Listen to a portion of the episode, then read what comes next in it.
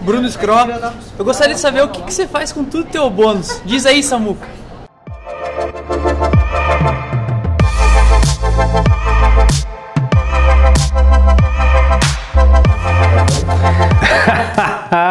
Ô Bruninho, que, que enrascada que você me mete, né? Mas é muito legal essa sua pergunta, porque você é um jovenzinho que tem a vida toda pela frente, entendeu? E isso é muito legal.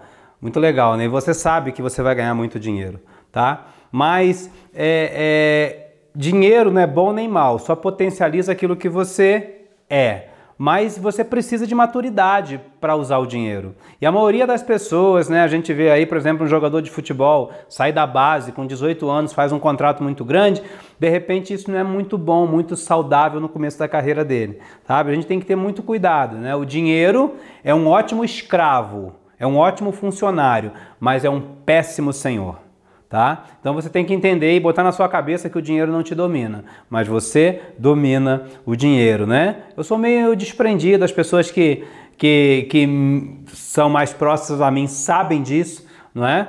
Mas é muito bom ter dinheiro, bicho. É muito bom ter dinheiro. Eu fui pobre, entrei três vezes na fila, não é? E hoje sou rico e posso dizer, né? Sempre fui muito feliz. Mas é muito melhor ser um rico feliz do que um pobre feliz, tá? Agora, com essa maturidade, você consegue começa a entender e mapear o que, que você precisa fazer com o dinheiro. Você entendeu? A gente aprendeu através da nossa linha ascendente que é da seguinte forma: o que, que você vai fazer com 100%? Eu estou dizendo para você normalmente o que eu faço, tá? Com 100% do meu dinheiro, 10% eu devolvo para o universo, não é? O próprio livro da sabedoria já ensina isso e chama isso de dízimo. Você devolve para as pessoas, não é seu, não é seu tá bom? 10%, o que, que você faz? Você dá a César, dá a César o que é de César. O livro da sabedoria já diz, César é o quê?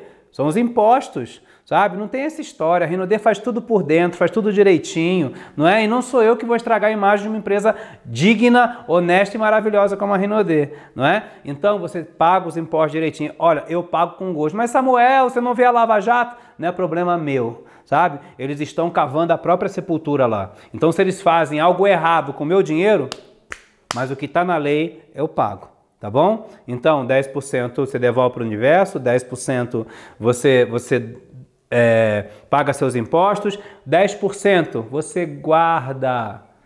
Sabe? Faz uma conta num banco longe, quebra o cartão que você só consegue colocar dinheiro lá. É aquele dinheiro, sabe, para o dia mal. A única certeza que eu tenho é que o dia mal vai vir. Ou então é aquele dinheiro para uma oportunidade imperdível. Sabe? Você vai guardando isso aí lá, independente do que você ganha. Se você ganha é, é, é, mil reais, sabe? Você guarda cem. Se você ganha cinco mil, você guarda quinhentos. Se você ganha cem mil, né? Você guarda dez mil. Guarda esse dinheiro lá tá? Esse dinheiro vai lhe ser útil. Então até aqui você gastou 30%, sabe?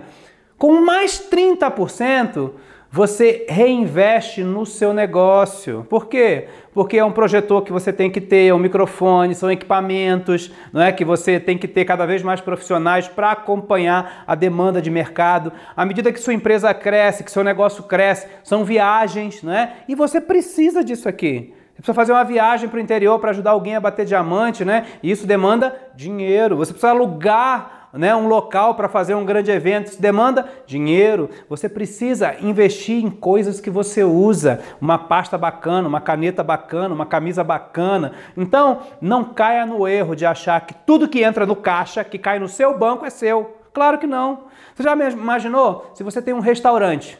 E aí você serve né, o almoço e todo o dinheiro do almoço você acha que é seu? Você pega para você? Pronto, você não tem mais dinheiro para fazer o que? A janta, para comprar novos produtos para o dia seguinte, para servir mais almoço, entendeu? E eu vejo que muita gente no nosso negócio, ó, come a semente.